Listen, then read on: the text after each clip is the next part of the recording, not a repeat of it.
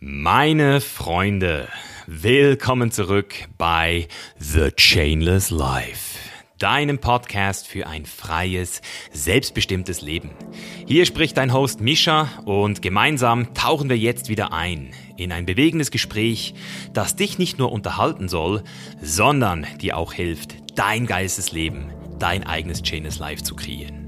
Und heute bei mir zu Gast ist der liebe Yves Becker. Yves ist ein absoluter Experte auf seinem Gebiet der modernen Meditation und ich hatte bereits vor ein paar Wochen mit ihm einen IG Live, wo wir so ein bisschen das Thema Spiritualität von seiner persönlichen Perspektive beleuchtet haben. Und das Lustige ist, vor ein paar Jahren hätte ich Yves noch ganz anders wahrgenommen als heute, denn heute bin ich natürlich um einiges offener und merke auch, wie Eve seine persönliche Ruhe, seine innere Ruhe verkörpert. Und das hat mich neugierig gemacht und deswegen habe ich mir heute auch was ganz Besonderes überlegt. Und zwar habe ich versucht, die Vorurteile, die ich die letzten Jahre hatte gegenüber der spirituellen Szene, mal so ein bisschen zu sammeln und Eve damit zu konfrontieren. Also ihn zu fragen, hey, wie siehst du das eigentlich? Kennst du diese Sachen auch, diese Vorurteile, wenn Leute nur noch positiv sein möchten oder die Perspektive so verändern, dass sie sie selbst nicht mehr glauben und zum Teil eben auch Schmerz ablehnen und das führt ja dann eben auch wieder zu kontraproduktiven Ergebnissen. Und das ist zum Beispiel etwas, das habe ich lange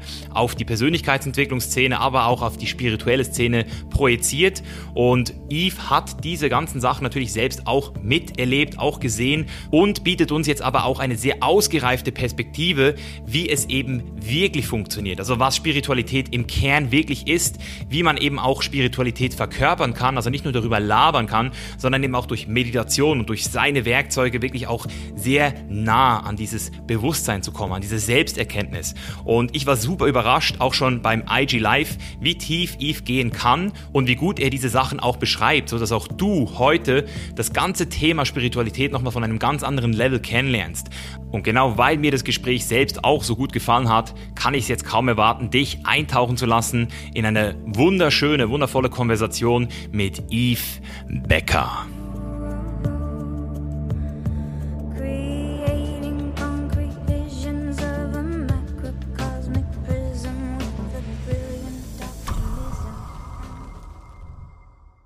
Ich fange nochmal dort an, wo ich jetzt gerade nochmal äh, dir schon die Props gegeben habe, Yves. Also erstens mal danke, dass du hier bist und willkommen in der Show. Schön, dass ich hier sein darf. Und der Grund, warum ich dich jetzt hier nochmal einladen wollte, wir hatten ja schon das Vergnügen auf IGTV vor ein paar Wochen. Zu der Spiritual Week habe ich dich eingeladen. Und was mir da wichtig war bei dieser Spiritual Week, war einfach mal verschiedene Charaktere, verschiedene Leute einzuladen und zu gucken, hey, wie ticken die so? Was heißt Spiritualität für dich, für die? Und bei dir hatte ich einfach so das Gefühl von außen, dass du es sehr krass verkörperst, auch nach außen trägst. Und ich habe es ja vorhin schon gesagt, vor zwei oder drei Jahren hätte ich wahrscheinlich noch ein anderes Gefühl gehabt. Also das hätte mich wahrscheinlich noch ein bisschen zu stark abgeschreckt, weil du es eben so krass nach außen tragst. Deswegen würde ich heute sehr gerne mal so in diese spirituellen Vorurteile auch so ein bisschen auch eintauchen wollen, die ich jahrelang auch gehegt habe, kann ich auch ganz offen und ehrlich zugeben, und dich einfach auch so ein bisschen fragen, wie siehst du das heute? Hattest du vielleicht dieselben Vorurteile oder kennst du so ein bisschen auch die Fallen der Spiritualität? Und natürlich würde ich auch sehr gerne ein bisschen mehr von dir erfahren, ja. wer du so bist. Also erstmal vielen, vielen Dank ähm, für die Einladung, dass ich hier sein darf. Und ähm, ja, wir hatten ja, wie gesagt, schon die Ehre im Live vor zwei Wochen. Ja, ganz kurz zu mir. Mein Name ist Yves. Ich beschäftige mich, glaube ich, seit meinem Lebensbeginn mit diesen Themen, weil ich bin tatsächlich da reingeboren worden. Ähm, vor 14 Jahren dann intensiver, weil ich aufgrund einer Lebenskrise in, in Depressionen war und jeder Mensch kennt das, glaube ich, wenn man Krisen hat, dann versucht man Lösungen zu finden und dann bin ich dann mit meinem Interesse der, dieser Offenheit zur Meditation und dieser diesen Bereich Spiritualität, moderne Spiritualität, moderne Meditation eingestiegen und habe dann da für mich meinen Weg gefunden und habe mich dann da reinbegeben. Ja, ich finde die Frage sehr, sehr schön, die du gestellt hast, weil ich glaube, dass das ein ganz, ganz wichtiger Punkt ist, wo ich meine Arbeit auch sehe. Und ich glaube auch, wo du gerade sehr, sehr intensiv dran bist und ich sehr, sehr wichtig finde, dass Menschen, gerade die nach außen hin scheinst du, wenn Leute dich sehen und dich kennen von früher, werden sie wahrscheinlich denken, hä, was ist denn da los? Der wirkt doch oder das passt ja im Anführungszeichen nicht zu ihm. Und genau das finde ich ist wichtig, dass Spiritualität oder Meditation oder wie auch immer man das nennen möchte, eigentlich kein, kein Look hat oder kein Lifestyle hat.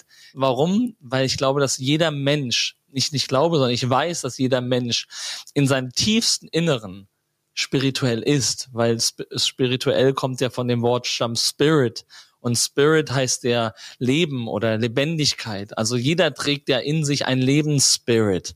Ich hatte eigentlich nie Vorurteile, weil ich tatsächlich da ja reingeboren wurde durch meine Mutter. Und das erste Mal, wo ich mich bewusst erinnern kann, war, da war ich in der zweiten Klasse und ich hatte mit meinem, mit der Mutter meines besten Freundes haben wir immer ganz, ganz tiefe Gespräche über das Leben und den Tod geführt oder über den Sinn des Lebens. Mit wie alt war ich da? Acht diese Mutter von meinem besten Freund war sehr, sehr geistig gelehrt und offen dafür und hat uns da einfach im Wohnzimmer, wenn wir da rumgetollt haben, einfach manchmal Geschichten erzählt, so oder hat uns Fragen gestellt, so was denkst du denn darüber? Und dann haben wir halt da gesessen und darüber geredet und ich weiß auch noch, dass ich mich sehr früh irgendwie für die Person Jesus interessiert habe, also nicht für die Kirche, also Religion ist nicht so meins, weil ich glaube, dass Religion ähm, sehr dogmatisch ist und ich glaube, wir dürfen uns immer mehr und mehr von Dogmen befreien, aber ich glaube, dass sehr sehr besondere Personen wie Jesus Jesus oder Buddha oder Gandhi, dass besondere Personen auf diesem Planeten waren, die uns einfach was vorgeleben oder vorgelebt haben. Und so sind wir auch alle irgendwie in uns äh, Mentoren, ins, ähm, Lehrer, die einander helfen. Und ich habe mich als Kind für Jesus interessiert. Ich fand diese Person so spannend, diese Geschichte von ihm und und, und das kann daran kann ich mich noch sehr gut erinnern. Und dann war hatte ich mit glaube ich acht neun Jahren Schlafstörungen und meine Mutter war tatsächlich mit mir bei einem ähm, ich glaube kroatischen Heiler in in in der Nähe von Frankfurt und da habe ich das erste Mal in so einem Raum gestanden und er hat um mich herum und das ist wirklich ihr könnt es mir glauben oder nicht ich habe es am am eigenen Leib erlebt, um mich herum gestanden und hat mit seinen Händen mich zu sich gezogen und ich bin einfach nach hinten gefallen und habe wirklich in so einem Winkel nach hinten gelegen, wo du normalerweise das Gleichgewicht verlieren würdest, aber ich habe einfach gemerkt, er hat mich mit seiner Kraft erstens gezogen und dann auch noch gehalten. Und das war so das allererste Mal, so mit acht, neun Jahren, wo ich es am eigenen Leib diese Kraft, diese Energie am, am, am Körper gespürt hat und da, von dann an wusste ich, okay, ähm, es gibt mehr, es muss mehr geben und ich will mehr darüber lernen und wissen. Also das war so ein übernatürliches Erlebnis, schon fast, kann man sagen. Ja, yeah, also ja, ich, ich glaube, alle, die jetzt zuhören, die sich damit vielleicht schon länger beschäftigen, ich glaube, es ist dann irgendwann auch nicht mehr übernatürlich, weil wenn du deine Hände zusammennimmst und reibst und mal spürst oder feinfühliger wirst, dann spüren wir ja relativ schnell auch, dass in uns Energie fließt, weil das ist ja auch, auch rein ähm, biophysikalisch oder biochemisch in uns geschieht ja die ganze Zeit nichts anderes als elektrische Impulse und, und, und Energie, die durch uns durchfließt. Das ist ja messbar. Also ich weiß gar nicht, ob man das heutzutage noch übernatürlich nennen muss, aber wenn man es so bezeichnen muss, ja, war es schon was Außergewöhnliches. Und das hat mir dann so eine Erfahrung gegeben, okay, es gibt mehr als das Greifbare, Sichtbare. Ja, übernatürlich einfach, weil es fast schon so ein bisschen klingt, dass da physikalische Gesetze nicht mehr gegelten haben. Ich habe zum Beispiel einen Kollegen aus Tulum, der hat mir in die Augen geguckt mit all seriousness und ich bin halt wirklich so, ich, ich komme halt aus dieser sehr materialistischen wissenschaftlichen Era und ich, ich bin auch weiterhin sehr bestrebt darin, alles verstehen zu wollen. Ist auch gut. Ähm, auch Sachen, die vielleicht nicht verstanden werden können. Es ist auch völlig okay. Ähm, und der hat mir wirklich, der hat mir in die Augen geguckt und gesagt, Misha, ähm, letztes Jahr, da hatte ich auch eben so einen Tiefpunkt meines Lebens und ich bin da in meiner Wohnung gewesen, habe meditiert und dass er dann eben mir erklärt hat, er hätte, er hätte sich levitated, also Levitation, und sei nur noch mit seinem Zehen am Boden gewesen.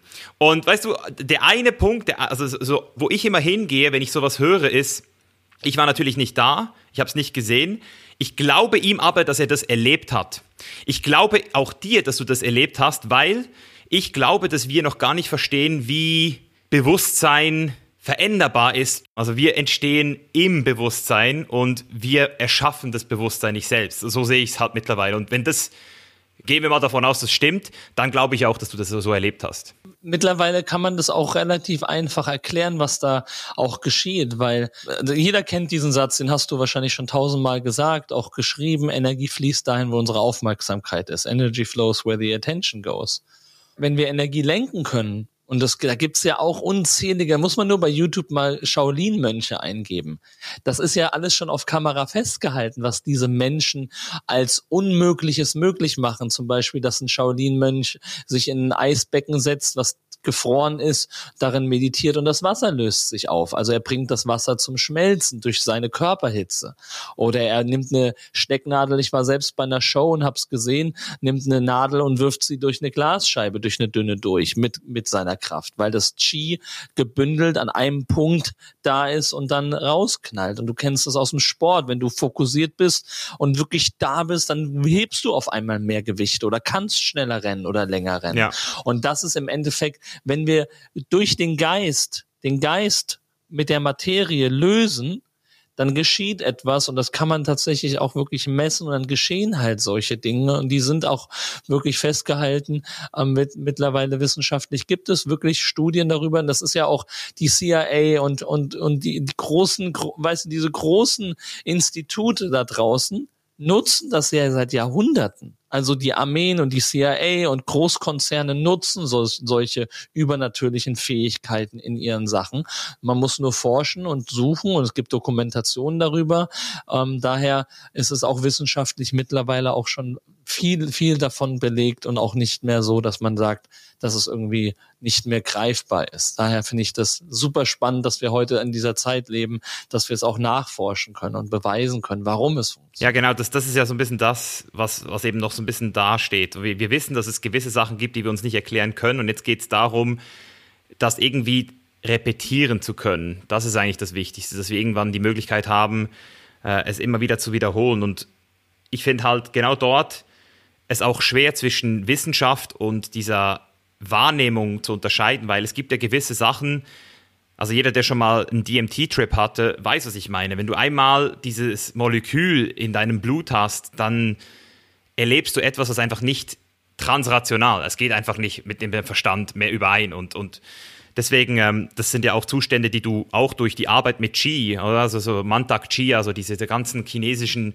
äh, Energy Shifting Practices und auch äh, Breathwork, das bringt dich ja zum Teil auch in so Momente rein, wo du, wenn du Angst hast, versuchst daran festzuhalten und, oder Angst kriegst, dass du, dass du, dass du stirbst oder weggehst.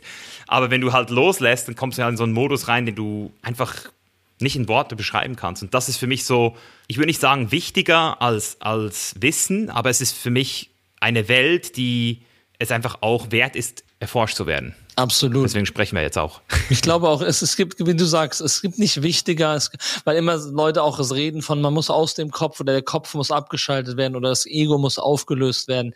Ähm, ich glaube, wir müssen, wir dürfen alle lernen, dass es, dass wir wegkommen dürfen von Dogmen oder Extremen. Der Kopf ist wichtig, der Verstand ist wichtig, das Ego ist wichtig, genauso wichtig wie das Herz. Und ich glaube, dass es in, für alles eine Sinnhaftigkeit gibt. Wie ein Auto, das ist wichtig. Ich muss aber nicht im Auto leben, dafür habe ich mein Haus. Also so hat jeder Bestandteil in unserem Leben eine Berechtigung und eine Sinnhaftigkeit. Und ähm, daher glaube ich, dass wir beides nutzen sollten und beides auch entwickeln sollten, den Verstand, das Herz und beides in Einklang zu bringen. Weil ich glaube auch nicht, dass es sinnhaft ist, weil ich viele Leute höre, die rennen jetzt die ganze Zeit zu allen möglichen Ayahuasca-Retreats, DMT und sonstigen Sachen und meditieren sich weg. Das ist aber auch nicht der Sinn, dass wir uns von dieser Welt wegmeditieren. Guter Punkt. Für mich ist es wichtig, dass wir verstehen, dass Meditation oder Ayahuasca, all diese Tools Tools sind, um hier auf der Erde, im physischen Körper, in der materiellen Welt, im Frieden leben zu können und nicht wegzukommen von dieser Welt, weil du hast dieses Geschenkleben bekommen und wenn wir wüssten, das ist das, was mein Meister uns immer wieder klar gemacht hat, wenn du wüsstest, wie einzigartig und besonders es ist, dass du jetzt in diesem Körper, in diesem Leben bist, dass du leben darfst, dann würdest du ganz andere Wertschätzung für das Leben haben, auch wenn das Leben für viele Menschen da draußen, die vielleicht gerade zuhören, herausfordernd ist. Aber darum meditieren wir, darum machen wir bestimmte Tools, um Stress, Ängste, Blockaden, Dramen, Widerstände, Traumata der Vergangenheit aufzulösen, um dann in einem friedvollen, bewussten und ähm, wundervollen Leben im Hier und Jetzt im physischen Raum leben zu können und eben nicht Ayahuasca oder irgendwelche Tools, Meditation zu nutzen, um die ganze Zeit in irgendwelchen transzendentalen höheren Dimensionen zu sein, weil ich glaube, das ist auch nicht die Sinnhaftigkeit. Also beide Extreme, materieller Reichtum nur auf der Ebene komplett Vollgas zu geben, ist nicht der Sinn des Lebens. Aber ich glaube auch nicht, sich ins Kloster zu setzen, außer es ist wirklich dein tiefster Wunsch. Ähm, aber die ganze Zeit irgendwie dich in Meditation wegzutriften, ist auch nicht, glaube ich, der Sinn des Lebens, sondern diese Balance aus beiden Ebenen finde ich wichtig zu leben. Ja, Mann. Das ist so geil, wie du das gerade sagst. Das ist auch mir gerade wieder aufgefallen in den letzten Tagen hier auf Kopangan, wenn man mit gewissen Leuten spricht, die nur noch mit ihrem Gefühl in Einklang sind. Was ich erstens mal sehr respektabel finde, weil ich selbst immer noch das Gefühl habe, nicht immer in meinem Gefühl zu sein. Aber wenn du halt nur noch in deinem Gefühl bist, das ist zwar ein geiler Flow, aber es ist sehr schwer zu kooperieren mit anderen Menschen und in diesem Leben noch eine, eine gewisse Art Absicht zu kreieren. Man driftet manchmal einfach zu sehr weg. ja, du, du, oder du sagst, ich will das und am nächsten Tag, na, jetzt fühle ich genau. wieder anders. Also so diese, das finde ich auch manchmal bei manchen Menschen sehr schwierig. Ich meine, man muss auch Respekt haben gegenüber von anderen Leuten. Hey, sagen, wir haben einen Termin, auch wenn du dich jetzt gerade nicht danach fühlst, ist es eine, ist ein, ein Termin. Genau. Nimm ihn einfach bitte wahr. Punkt. Ja, und deswegen finde ich diese, diese Synthese von beiden Welten, das zeigt ja schon, dass du schon sehr weit gekommen bist. Um, um vielleicht nochmal so ein bisschen zurückzugehen, was mich interessieren würde, als du da sehr jung warst, du hast gesagt, du hast von Schlafstörungen gesprochen, als du noch sehr jung warst und dann eben auch von diesen depressiven Zuständen. Ich kann mich erinnern, dass du auch im Livestream gesagt hast, dass das zum Teil durch Cannabis auch kam. Mhm. Wie, wie war das denn damals für dich, solche Sachen zu erfahren, also in diesem Leid, in diesen Ängsten drin zu sein und gleichzeitig aber zu wissen, dass es eigentlich nicht sein müsste, weil du wahrscheinlich auch durch deine Mutter das dann gespiegelt kriegst im Sinne von, hey, was ist denn mit dir los? Also was ich damit sagen will, ich kenne viele Menschen, die ähm, fühlen sich sobald sie negative Episoden in ihrem Leben erleben, fühlen sie sich dann manchmal so wie fehlgeschlagen, als wären sie ein Failure. So, hey, was ist denn jetzt eigentlich mit mir los? Besonders wenn du schon mal auf dem Punkt warst, dass du eben gut warst, dass alles gut ist. Für mich war die größte Herausforderung zu der Zeit einfach, der Schmerz war so groß, dass ich mir eigentlich gar nicht so viele Gedanken gemacht habe, ob ich jetzt gescheitert bin. Also in dem Punkt als erstes, wo ich da drin war. Also da habe ich ja noch nicht so viel probiert, sagen wir es mal so in meiner Pubertät. Ähm, da wo ich viel Marihuana geraucht habe und wo es mir wirklich nicht so gut ging, Trennung Eltern, Drama etc. Das war, das war einfach, es war einfach sehr, sehr dunkel und ich hatte einfach keine Werkzeuge für mich, um damit umzugehen. Ich hatte keinen, das finde ich so schade in unserer Welt, keine Mentoren, keine Vorbilder, kein Mensch, der mich als jungen Menschen geleitet hat oder unterstützt hat irgendwie mit meinen Krisen her, äh, umzugehen. Was viel schlimmer war, was du gerade gesagt hast, war dann ähm, später, wo ich dann schon ein paar Werkzeuge mehr hatte, ja, also klar, meine Mutter hat mir was mitgegeben, aber später habe ich mich dann belesen und habe mich dann damit auseinandergesetzt, aber dann diese, dieser Zustand, wie du gerade beschrieben hast, dann geht's einem besser und dann fällt man wieder zurück. So dieser, oh, ich war doch schon mal an dem Punkt, da ging's mir so gut, jetzt bin ich wieder zurückgefallen. So, ich habe versagt, ich habe irgendwas falsch gemacht, ich bin falsch. Also das fand ich immer super, super ähm, schlimm, diese Tatsache, weil in dem Moment du dich einfach so unglaublich kasteist für etwas, wo du gar nichts für kannst. Was mir dann einfach geholfen hat in den letzten Jahren, ist wirklich immer wieder sich klar zu machen, dass und das ist das, wo, wofür ich wirklich mit meinem ganzen Sein und mit meinem ganzen, was ich vermittel, Menschen helfen möchte, ist, es geht nicht um deine Gefühle.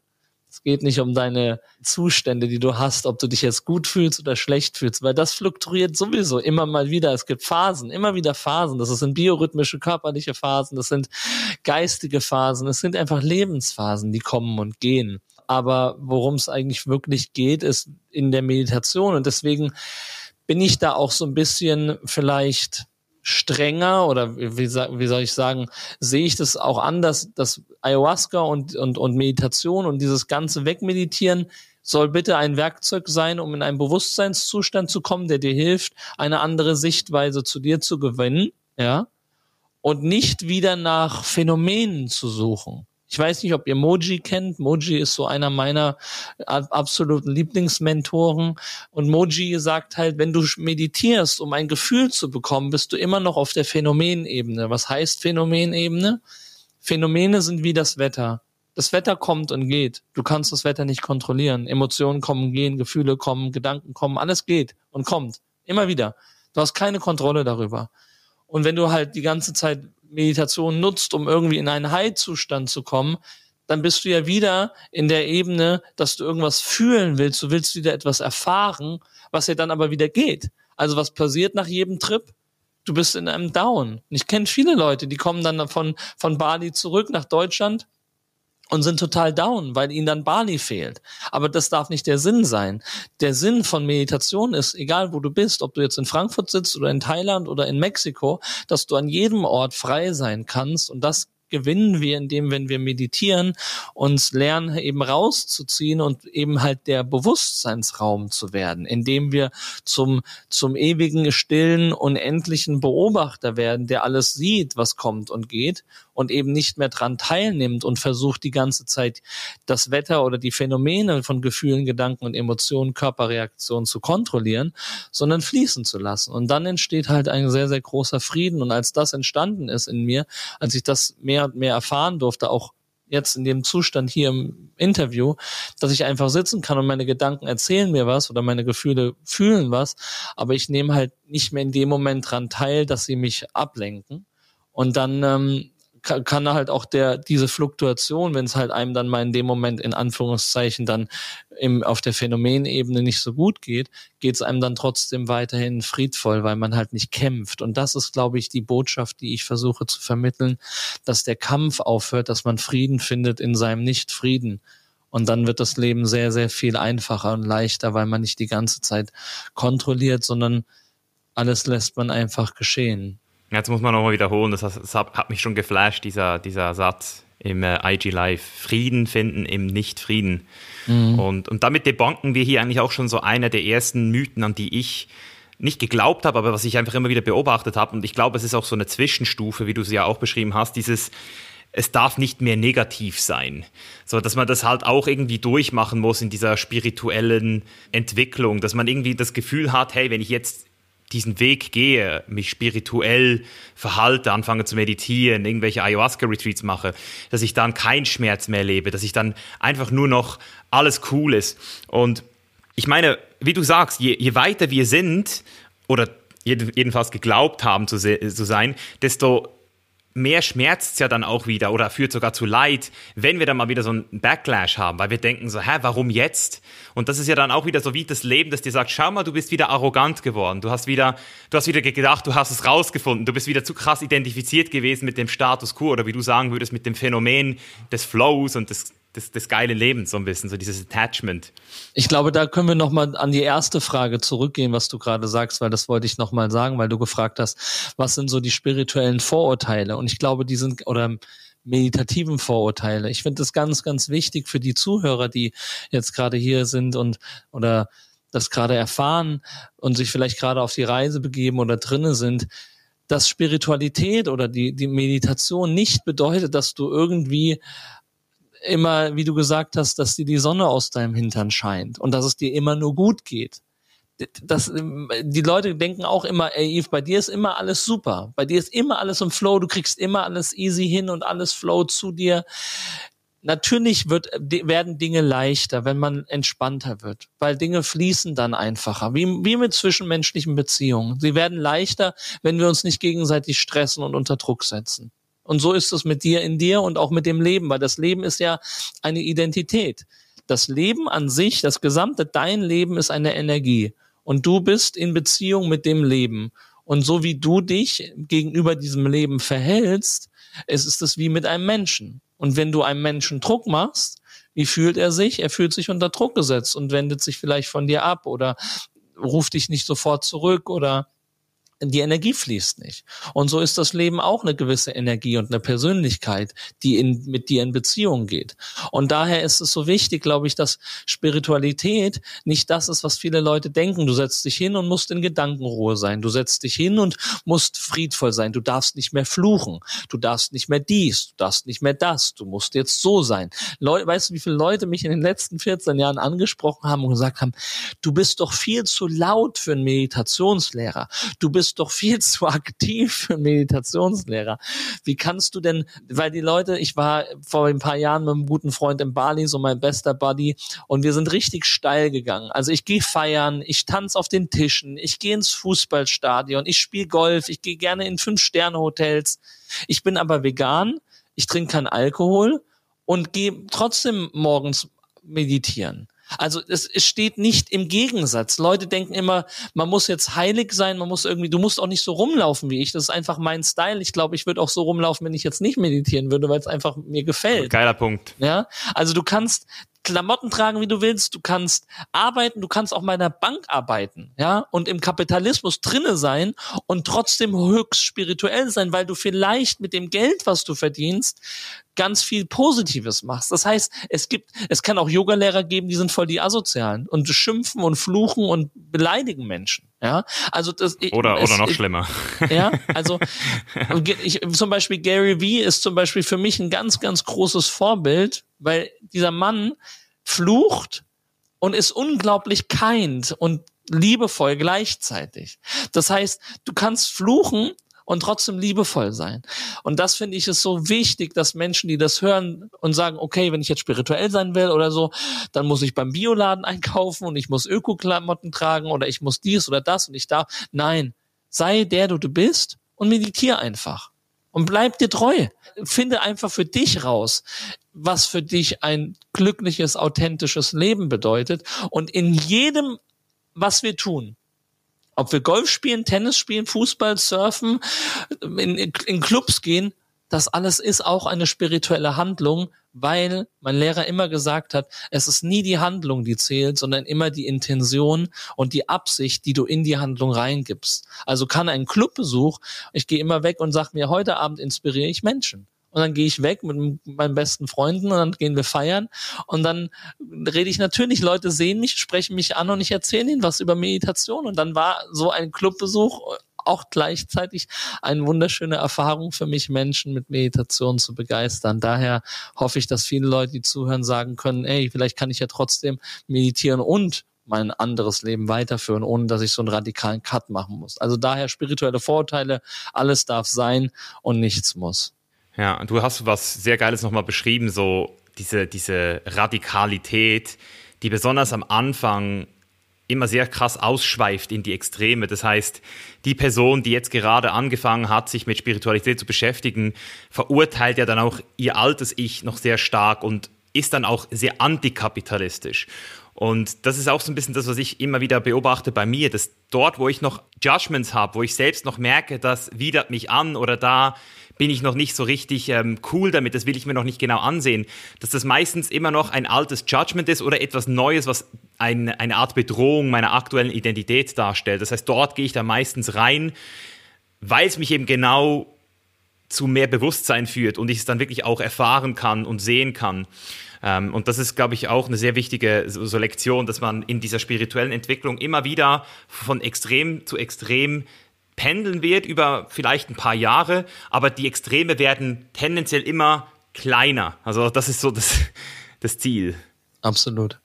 Ein weiterer Punkt, den ich nochmal aufgreifen möchte, den wir auch schon bei IGTV ähm, so ein bisschen besprochen haben, ist dieses Thema Schmerz und Leid. Und da hast du was ganz Interessantes gesagt, wo ich einfach nochmal gerne hätte, dass du es nochmal ein bisschen elaborieren würdest. Und zwar hast du gesagt, dass du nicht glaubst, dass es Leid braucht, um im Leben zu lernen. Also das ist ja das, was immer alle sagen, so ja, ich, ich habe gelitten und ich habe was gelernt. Aber du glaubst ja, es muss gar nicht so weit kommen. Kannst du das mhm. noch mal ein bisschen ausführen? Ja, es gibt ja diesen wundervollen Satz, Schmerz ist unvermeidlich, Leid ist eine Wahl. Ja? Also wir, wir alle haben irgendwo in unserem Leben mal Schmerzen. Körperlich drückt was, körper, emotional äh, drückt was.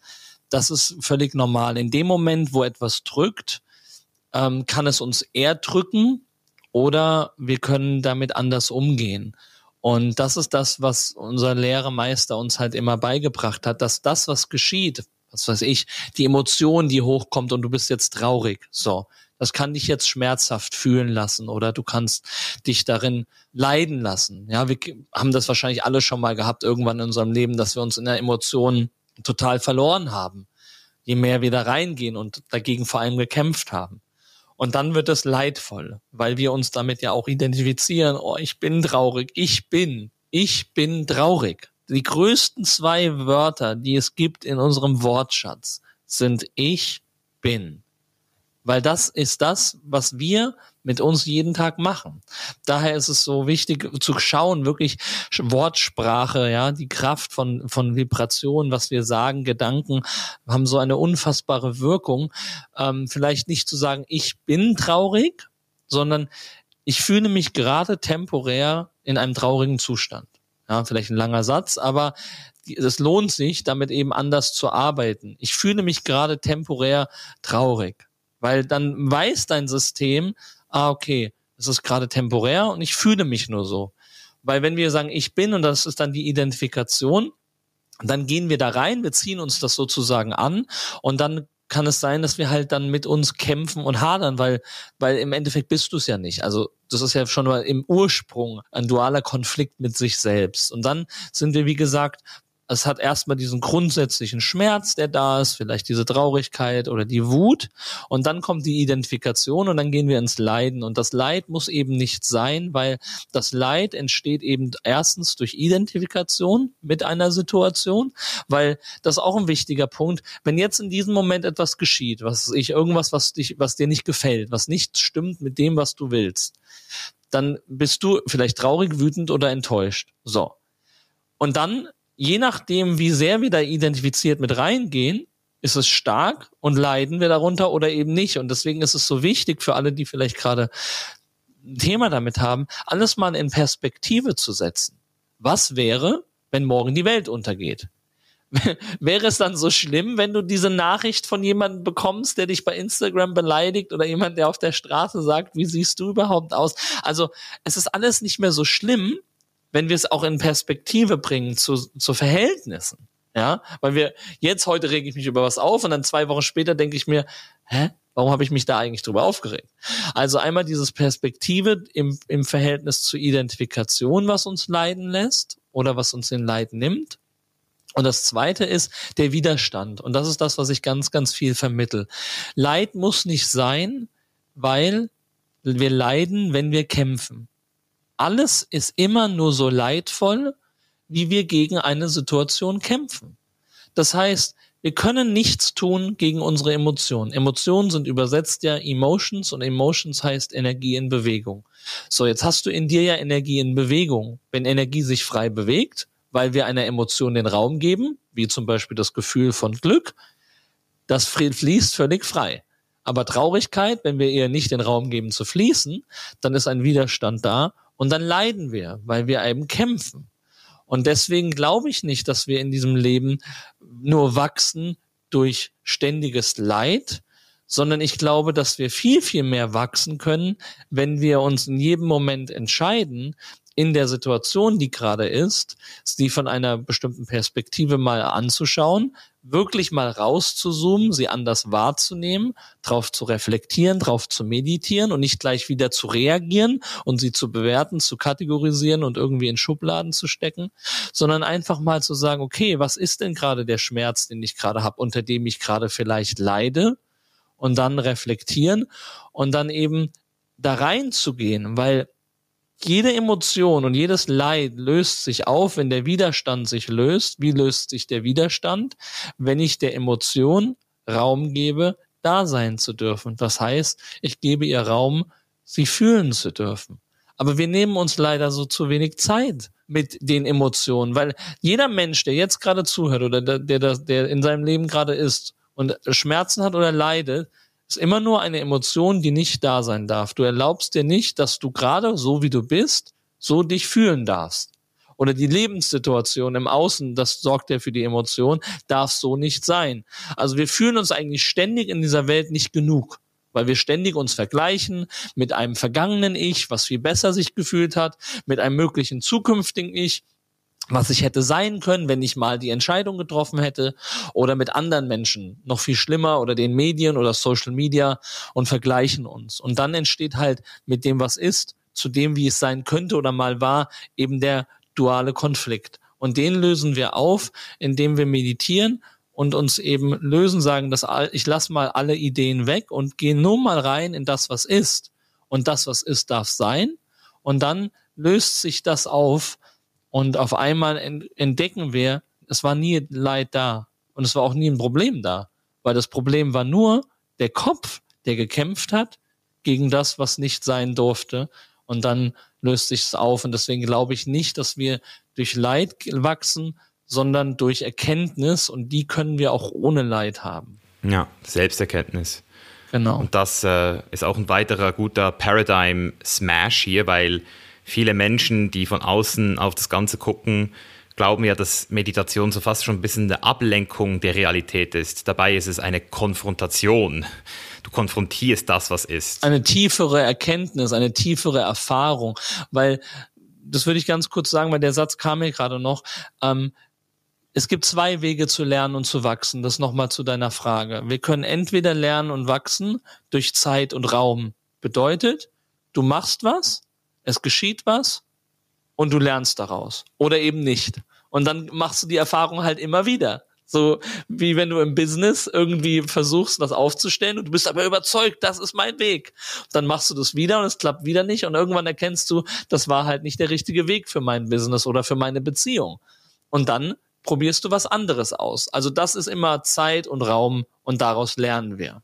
So, das ist so der, der klassische Weg, den die meisten Leute machen. Und der ist halt sehr, sehr anstrengend, weil du brauchst immer Zeit und du brauchst Materie und Raum, um eben was zu machen, weil du musst ja erstmal was machen, um dann durch das Machen zu einem Ziel zu kommen und dann erst reflektieren zu können. Die Feedback Loops sind. Feedback Loops, genau. Ja. Die sind sehr, sehr anstrengend. Meditation, du gehst in Meditation, du schließt die Augen, du gehst das Szenario meditativ durch, in deinem Bewusstseinsraum, spielst das durch und das ist Intuition. Man sendet eine Projektion aus. Ein Gedanke ist eine Projektion, wie beim Film, ein Projektor. Und dann durch die Projektion kriegst du eine Reaktion im Feld, im Quantenfeld. Und somit kannst du in Meditation ständig jeden Tag meditieren und bevor du die Aktion im physischen Leben machst, in der Meditation schon machen, projizieren, eine intuitive Reaktion kriegen und wissen, nee, das muss ich gar nicht erst im physischen Leben über drei, vier Monate machen, damit ich zu einer Reflexion komme. Die habe ich jetzt in Meditation gemacht. Also wächst du unglaublich schnell, weil überleg dir mal, du setzt dich jeden Tag hin und meditierst mal ein paar Minuten, ein paar Stunden, wie schnell du da zu Erkenntnissen, Reflexionen kommst, wie viel Zeit müsstest du im physischen Leben durch Handlung und, und Aktion, Reaktion kommen, um dadurch in, in deiner Persönlichkeit zu wachsen. Und daher ist für mich wirklich unendliche Persönlichkeitsentwicklung in Meditation so viel schneller möglich. Daher ist Meditation so unfassbar viel. Es ist so viel mehr, als viele Leute denken. Die meisten denken ja, es ist irgendwie ein Tool, um in Stille zu gehen oder Stress abzubauen. Es ist, es ist universell unendlich, so wie das Universum selbst. Ja, das, was du jetzt beschreibst, das würde, habe ich bisher gar nicht so als Meditation gesehen. Das ist für mich eher so dieses Visualisieren. Das mache ich zum Beispiel immer sehr gerne, bevor ich schlafen gehe. Also jetzt ohne überhaupt mich in diese Meditation zu begeben, mache ich einfach die Augen zu und gehe so in die Zukunft. Und ob ich es richtig verstanden habe nochmal, du stellst dir Sachen vor und guckst dir dann an, welches Gefühl daraus entsteht. Also du fühlst dann in dieses Gefühl hinein und wenn dieses Gefühl sich gut anfühlt und richtig anfühlt, dann weißt du, das ist der richtige Weg. Und wenn dieses Gefühl eher falsch sich anfühlt, dann ist es nicht, würdest du sagen, es ist nicht der richtige Weg. Habe ich das so richtig aufgenommen. Ja, also ich glaube, so kann man es beschreiben. Ich glaube, wir können mal die Begrifflichkeiten mal ganz kurz angucken. Es gibt Meditation, was so ein bisschen auch mit Kontemplieren zu tun hat. Kontemplieren heißt, man stellt sich eine Frage, ja, so eine, eine, ist eine Meditationstechnik.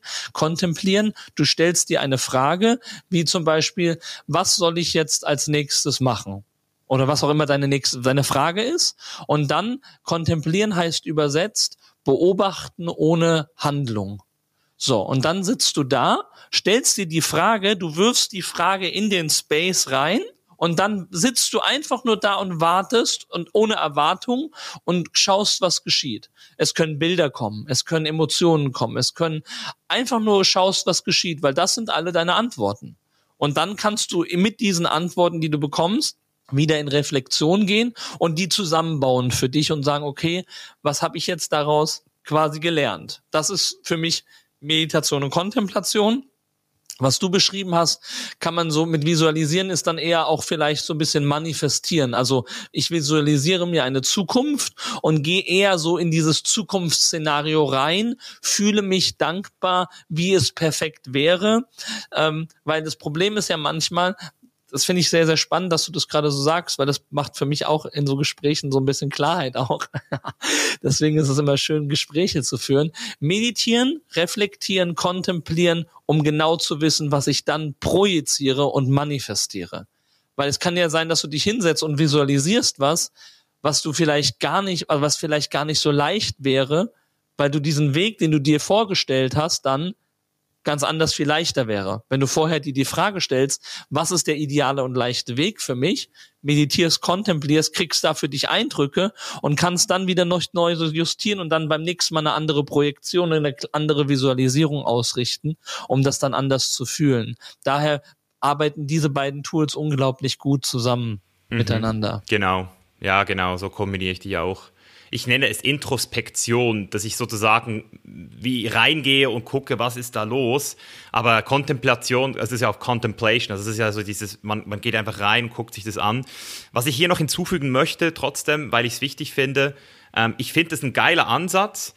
Ich habe aber auch bei gewissen Menschen, mit denen ich auch zusammengearbeitet habe, immer wieder gemerkt, dass wenn du noch nicht ein gewisses Level erreicht hast, besonders was das Thema Angst betrifft, also wenn, wenn du noch sehr stark identifiziert bist mit deiner Story und deinem Ego-Mind, dann kann diese Technik auch dazu führen, dass du eine Idee kreierst, die eigentlich nicht so wäre, wie sie wirklich wird. Also dass du sozusagen ein falsches Ergebnis kriegst bei dieser Technik. Bei beiden Sachen eigentlich, dass du, dass du wenn du ähm, noch nicht wirklich Selbstsicherheit in dir verspürst, du meistens das Konzept in deinem Kopf, die Idee, ins also dass die einfach nicht in einen, ähm, sich mit der Realität abgleicht. Also dass zum Beispiel Menschen sagen, ich fange gar nicht erst an, weil wenn ich darüber nachdenke, klingt es hart oder ähm, ich werde es eh nicht schaffen. Also dass, dass, diese Selbstzweifel dann eben auch wieder Überhand gewinnen und, und das äh, Ergebnis verfälschen, wenn man so will ich würde daher, bevor ich jetzt anfange, zu sehr über die Zukunft zu manifestieren, zu visualisieren und zu projizieren,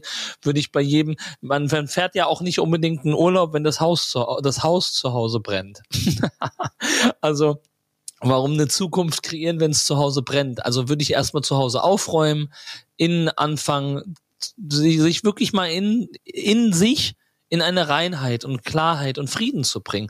Wie macht man das eben durch ein Mentor, der einen begleitet durch Meditation, durch Bewusstseinsarbeit und wirklich nicht mehr wegrennen. Also jeder, der hier zuhört und die ganze Zeit seine Emotionen bekämpft oder wegrennt und sie nicht fühlen will, du kannst in den schönsten Urlaub fahren. Ich war in Costa Rica vor 14 Jahren, saß am schönsten Strand der Welt und hatte trotzdem meine Ängste und Depressionen. Also da hilft auch nicht das schönste Paradies im Außen, weil du nimmst dich ja immer mit. Kann ich bestätigen. Und daher würde ich jedem raten, wen auch immer du im Internet findest, der mit dir resoniert als Mentor, schreib die Person an, geh auf die Person zu. Ich bin wirklich 100 Prozent überzeugt davon, dass jeder Mensch da draußen seinen perfekten Mentor findet und auch finden sollte, weil ich glaube, dass die tiefe Reinigung nur möglich ist mit einem Mentor, weil alleine ist es einfach so unfassbar herausfordernd, sich mit seinem Ego-Mind und Schatten und Ängsten alleine auseinanderzusetzen. Das ist einfach herausfordernd. Und daher ein Team zu haben von Menschen und, und, und Gleichgesinnten. Wir waren immer schon Tribe Beings. Wir hatten immer Menschen ja. um uns herum.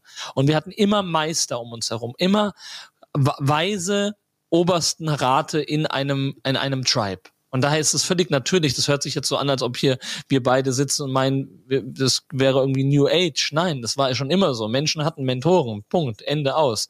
Und daher gebe ich jedem ja. den Tipp, sucht, sucht weiter, findet den, der zu euch passt und dann geh auf jeden Fall mit einem Mentor auf einen Weg, weil das ist das, was ich erlebt habe und auch, glaube ich, du erlebt hast und was man einfach sagen kann, was hilft, wirklich. Ja, du sagst es wirklich so, wie es ist. Es ist so, man kriegt immer wieder mit, dass Menschen es lustig finden, dass es heutzutage so viele Coaches und Mentoren gibt. Aber für mich ist es eigentlich nur eine sehr logische Konsequenz daraus, dass viele Menschen einfach alleine sind und es einfach keine geilen Systeme mehr gibt, in denen Menschen zusammenkommen und auch wirklich mal Zeit haben, sich, sich zu öffnen und Raum zu haben. Das heißt, in dieser, ähm, ich sag's mal wirklich so, wie es ist, in dieser 9-to-5-Welt, in diesem Endstage-Capitalism, in dem wir uns befinden, wo es normal ist, mindestens acht Stunden jeden Tag zu arbeiten, klar hast du dann nicht mehr die Zeit, wenn du dich noch anständig ernähren willst, ins Training gehen willst, auch noch Familie hast. Irgendwo musst du dann auch äh, Cuts machen. Und genau dort finde ich es eben auch, wie du gesagt hast, super wichtig, Menschen zu finden, die dich erkennen dort, wo du bist die dich genau in der, also die auch deinen Schmerz sehen, deinen Schmerz auch fühlen können und dir auch dieses Gefühl geben, ich weiß genau, wie, wie, wie du gerade dich fühlst und wo du gerade stehst. Und das war jetzt zum Beispiel bei mir im Thema Beziehung so, dass ich auch versucht habe, über fast ein Jahr jetzt es alleine hinzukriegen, so eine, ein, ein Learning und, und was, was läuft falsch, was sehe ich nicht. Und ich habe mir jetzt einen, äh, einen Mentor geholt, der 15 Jahre älter ist als ich, der die Beziehung führt, die ich führen möchte. Und ich arbeite jetzt mit ihm seit ein paar Wochen zusammen und bereits die ersten paar Calls mit ihm haben mich einfach so geuplevelt, da hätte ich wahrscheinlich noch ein paar Jahre weitermachen können. Weißt du so, es ist halt so, ja. Wie schön. Das ist crazy. Es ist einfach das Normalste der Welt. Das ist ja auch natürlich. Du hast, die Leute haben ja so gute Freunde auch um sich herum. Man hilft sich ja immer. Das sind ja immer Menschen, die sich gegenseitig helfen. Aber ein Mensch, der einfach ein bisschen weiter ist als du in bestimmten Bereichen. Ich habe meinen Business-Mentor. Ich habe selbst meinen spirituellen Mentor. Ich habe Beziehungsmentor. Wir haben, ich habe auf so vielen Ebenen Mentoren, die ich immer wieder um Rat bitte, weil wie arrogant oder wie abgehoben wäre das dann zu behaupten, dass ich alleine alles schon wüsste und könnte. Und deswegen ist es, finde ich, so unglaublich wichtig, die, die da draußen zuhören, alleine nur mit Büchern und Seminaren dauernd zu besuchen und irgendwelche YouTube-Videos und Apps zu benutzen, ist nicht das gleiche, wie mal wirklich mit einem Menschen intensiv, der dich an der Hand nimmt, begleitet, zu reisen. Und das finde ich unglaublich wichtig, weil das ist ja eigentlich das, was Schule ist. Schule, wie sie früher war, aus den äh, heiligen Schriften und den, den alten Traditionen. Ein Lehrer war ein Mentor, der dich komplett aufs Leben vorbereitet hat und vor allem ein Leben lang für dich da war. Das war ein Mentor und ein Lehrer. Das haben wir leider nicht mehr. Daher sind die Menschen wie wir, die als diesen Job machen. Und ich hoffe, dass es immer mehr davon gibt, weil es gibt so viele Lebensbereiche, ob es für Hunde ist, ob es für den Haushalt ist, ob es für Beziehungen ist, ob es für Gesundheit ist. Ey, es wird immer genug Kunden geben und daher immer genug Coaches geben. Und es ist auch wichtig, dass es die gibt, weil warum auch nicht? Es ist so gut, weil du dein Leben damit einfach optimierst und schneller von A nach B kommst, leichter vor allem. Ja, das ist so krass. Ich merke das jetzt zum Beispiel auch bei äh, Frauen. Also es gibt jetzt auch so Weiblichkeitscoaching. Da habe ich zuerst auch so gedacht, ist eigentlich schon krass, dass wir heutzutage in uns bereits diese Energie, die bereits in uns wäre, wieder so wie neu lernen müssen, weil die gesellschaftlichen Konditionierungen einfach so stark uns davon wegbringen, wer wir eigentlich sind. Also das ist auch krass, wenn man sich das mal so überlegt, dass man sich heutzutage wieder mit Männlichkeit und Weiblichkeit beschäftigen darf weil man es irgendwie von, äh, von außen einfach nicht vorgelebt gekriegt hat. Ähm, auch sehr spannender Punkt. Ein Punkt, den wir auch nochmal debanken können, mhm. weil du hast ja von Perspektive und von Leid nicht ähm, widerstehen gesprochen. Und der, also der, das Leid widerstehen, das ist so Game Changer. Wenn man das einmal geschafft hat, dann hat man, glaube ich, schon dann hat man, glaube ich, eigentlich schon fast die halbe Miete drin.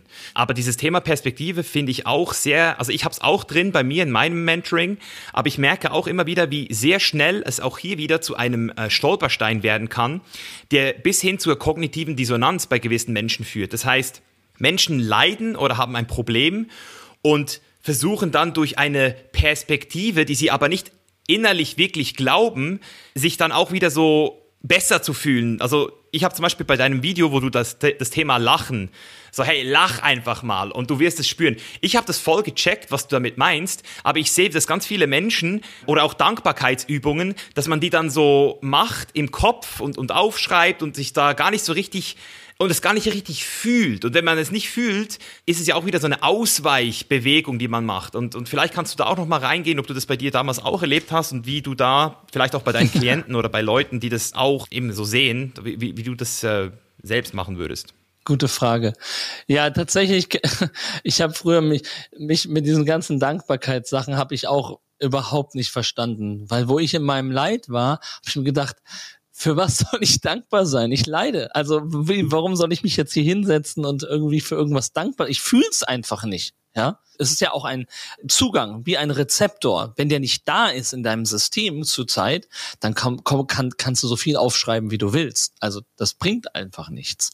Ähm, daher kann ich das total nachvollziehen und auch lachen, wo ich meine Depressionen hatte und Leute gesagt haben, ja, so, so, so, so denk doch mal positiv, war der eine Satz, der immer wieder kam. Ähm, tu dir doch mal was Gutes, mach doch einfach mal mehr, was dir Spaß macht.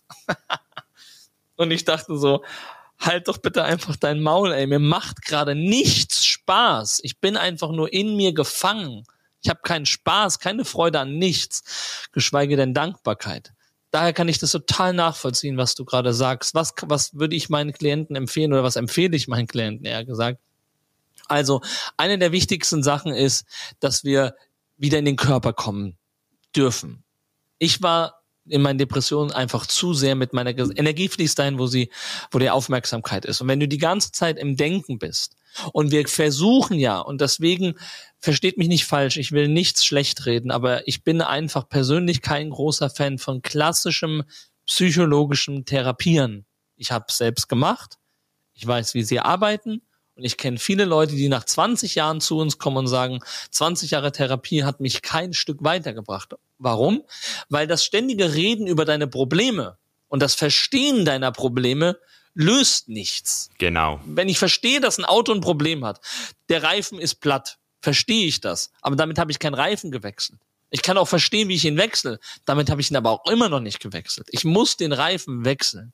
Und das heißt, es geht immer um das wirkliche Machen und nicht mal zu einer Sitzung fahren oder am Wochenende mal zum Seminar gehen, sondern das tagtägliche Praktizieren und das Aufräumen. Ich putze mir jeden Tag die Zähne, weil meine Zähne sauber sein sollen. Und so ist Meditation oder Qigong oder Tai Chi oder Breathwork oder was auch immer du praktizieren möchtest. Ich bin hier nicht da, um zu sagen, dass Meditation der einzige Weg ist. Das ist der Weg, den ich vermittel, moderne Meditation und Breathwork und Yoga.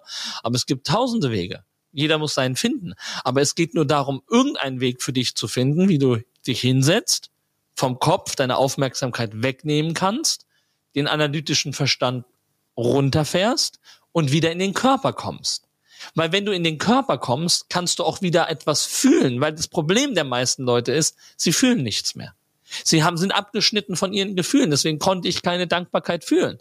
Deswegen habe ich auch gar keine Freude entwickelt, weil während ich etwas gemacht habe, habe ich während der Handlung über die Vergangenheit oder die Zukunft nachgedacht und war gar nicht präsent in der Handlung. Sogar beim Sex. Das war das Schlimmste für mich. Ich habe überhaupt gar keine Freude mehr in der Sexualität gehabt, weil ich nur noch am Denken war. Also ich war quasi, ich habe da mit meiner Frau, Freundin damals gelegen und dann war einfach nur der Kopf an, aber nicht der Körper. Dann fühlst du auch kaum noch was. Natürlich ein bisschen was, aber nicht mehr viel. Und deswegen ist es in den Körper kommen wichtig. Und da, da gibt es dann halt Sport, wie du es viel praktizierst, Breathwork, Yoga, Meditation, einfach um den Körper zu kommen, dann den analytischen Verstand langsam immer mehr und mehr zur Ruhe kommen lassen, indem du nicht versuchst an nichts zu denken, sondern das Denken geschehen lässt und das Denken fließen lässt und dich weniger damit identifizierst, darauf eingehst und irgendwas machst. Damit wird der Geist, kommt er aus Beta-Zuständen, das Gehirn geht in Alpha-Zuständen. Wenn wir weniger in dem Gehirn quasi aktiv teilnehmen. Gedanken finden immer statt. Du nimmst halt einfach weniger teil, so wie draußen der Wind ist und du nimmst halt einfach nicht dran teil am Wetter, sondern setzt dich hin und guckst zu, wie beim Fluss, der fließt die meisten Leute springen aber in den Fluss und schwimmen gegen den Fluss und versuchen und hoffen, wenn ich jetzt nur lang genug gegen den Fluss schwimme, dann werde ich die Flussrichtung, Fließrichtung ändern. Nee, nicht möglich. Oder stoppen. Du wirst den Fluss nie stoppen, du wirst die Fließrichtung nie ändern. Du kannst dich aber an den Fluss setzen, dich mal chillen und zugucken, wie der Fluss einfach fließt. Und dann kannst du sogar im Fließen des Flusses des Beobachtens eine Freude entwickeln. Das ist das, was dann geschieht, wenn du die Gedanken in der Meditation einfach beobachtest. Dann beruhigt sich der Geist, du kommst in den Körper und dann, wenn du im Körper bist, durch eben Yoga, Breathwork, Meditation, Qigong etc., dann kannst du wieder gucken, dass du mal lachst oder in die Dankbarkeit gehst. Also ich kann das total nachvollziehen, dass hier Menschen vielleicht zuhören und sagen, ja, aber ich hab, ich komme, ich kann das nicht fühlen oder ich lese die Bücher und ich kann es einfach nicht. Völlig normal. Also äh, da gibt's auch eine schöne Geschichte, wenn du Zeit hast. Hast du noch einen Moment, um eine, dass ich eine kleine Geschichte erzählen kann? Ich fasse sie auch kurz. Auf jeden Fall. Ich finde diese Geschichte so passend, weil sie hat mit mir noch mal so viel auch gemacht, ja, obwohl ich schon 14 Jahre mich damit beschäftige. Ähm, es gab einen wundervollen ähm, König in China, sehr sehr wohlhabender König, hatte alles, was man sich vorstellen kann. Auch eine wichtige Sache, die die zuhören: Materie wird dich nie glücklich machen, egal wie du viel du hast. Ja? Also dieser König hatte alles, was du dir vorstellen kannst. Aber er hatte trotzdem Stress, Ängste und Verspannung in sich und hat dann gesagt, okay, ich will das gerne irgendwie lösen, aber ich weiß es nicht. Und dann hat er von Bodhidharma, diesem Heiligen, gehört und ist zu diesem Heiligen an den Tempel gegangen. Bodhidharma saß da, hat ihn erwartet, weil Heilige wissen, was geschieht.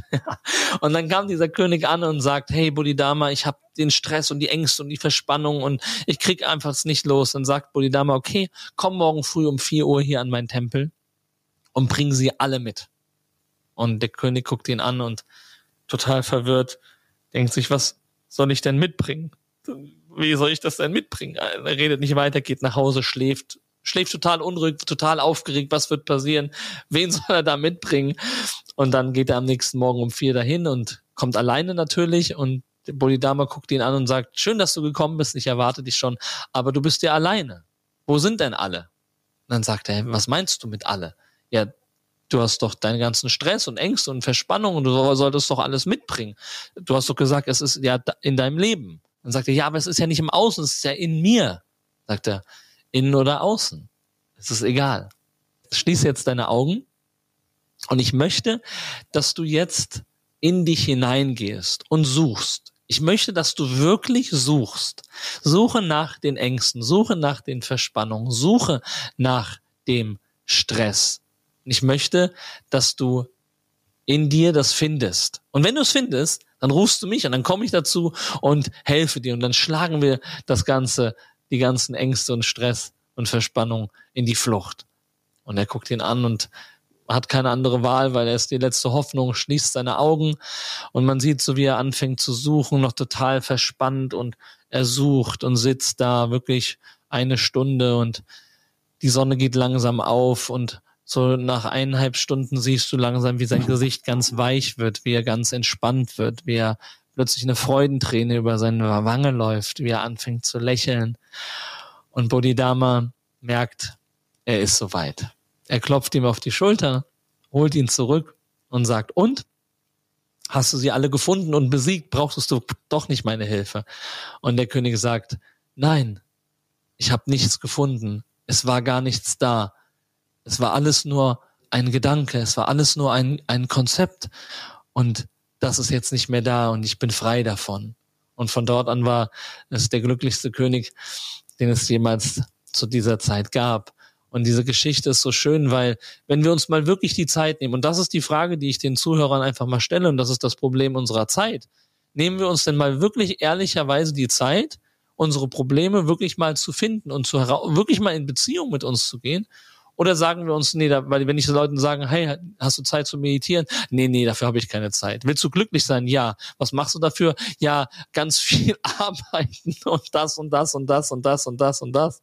Dann sage ich ja, okay, viel Erfolg ich glaube, wir dürfen uns einfach mehr Zeit nehmen, uns selbst wieder kennenzulernen, weil du bist doch die wichtigste Person in deinem Leben und deine Probleme sind, sind gar nicht da, sind nur Gedanken. Und wenn wir das mal wirklich herausfinden und uns die Zeit nehmen, das mal herauszufinden, dann fällt es wie Schuppen von den Augen und wir merken auf einmal, wow, ich war, bin und werde immer absolut frei sein. Hm. Sehr schön. Ja, die Geschichte erinnert mich auch an eine Erkenntnis, die ich hatte durch Mindfulness Meditation. Ähm, Sam Harris hat das mal in einem Audio gesagt. Er so, hey, wenn der nächste Gedanke kommt, guck mal, woher er kommt und guck mal, wohin er geht. Und dann habe ich realisiert, dass ich irgendwie in dem Moment, wo ich äh, den Fokus auf den Gedanken gerichtet habe, also sozusagen wie gewartet habe auf den nächsten Gedanken, kein Gedanke mehr gekommen ist. Also in dem Moment, wo ich so gehofft habe, so hey, wo kommt denn jetzt eigentlich der nächste Gedanke her, ist er einfach nicht mehr gekommen. Und das war sehr ähm, profound für mich. Das ist diese Lücke zwischen den Gedanken.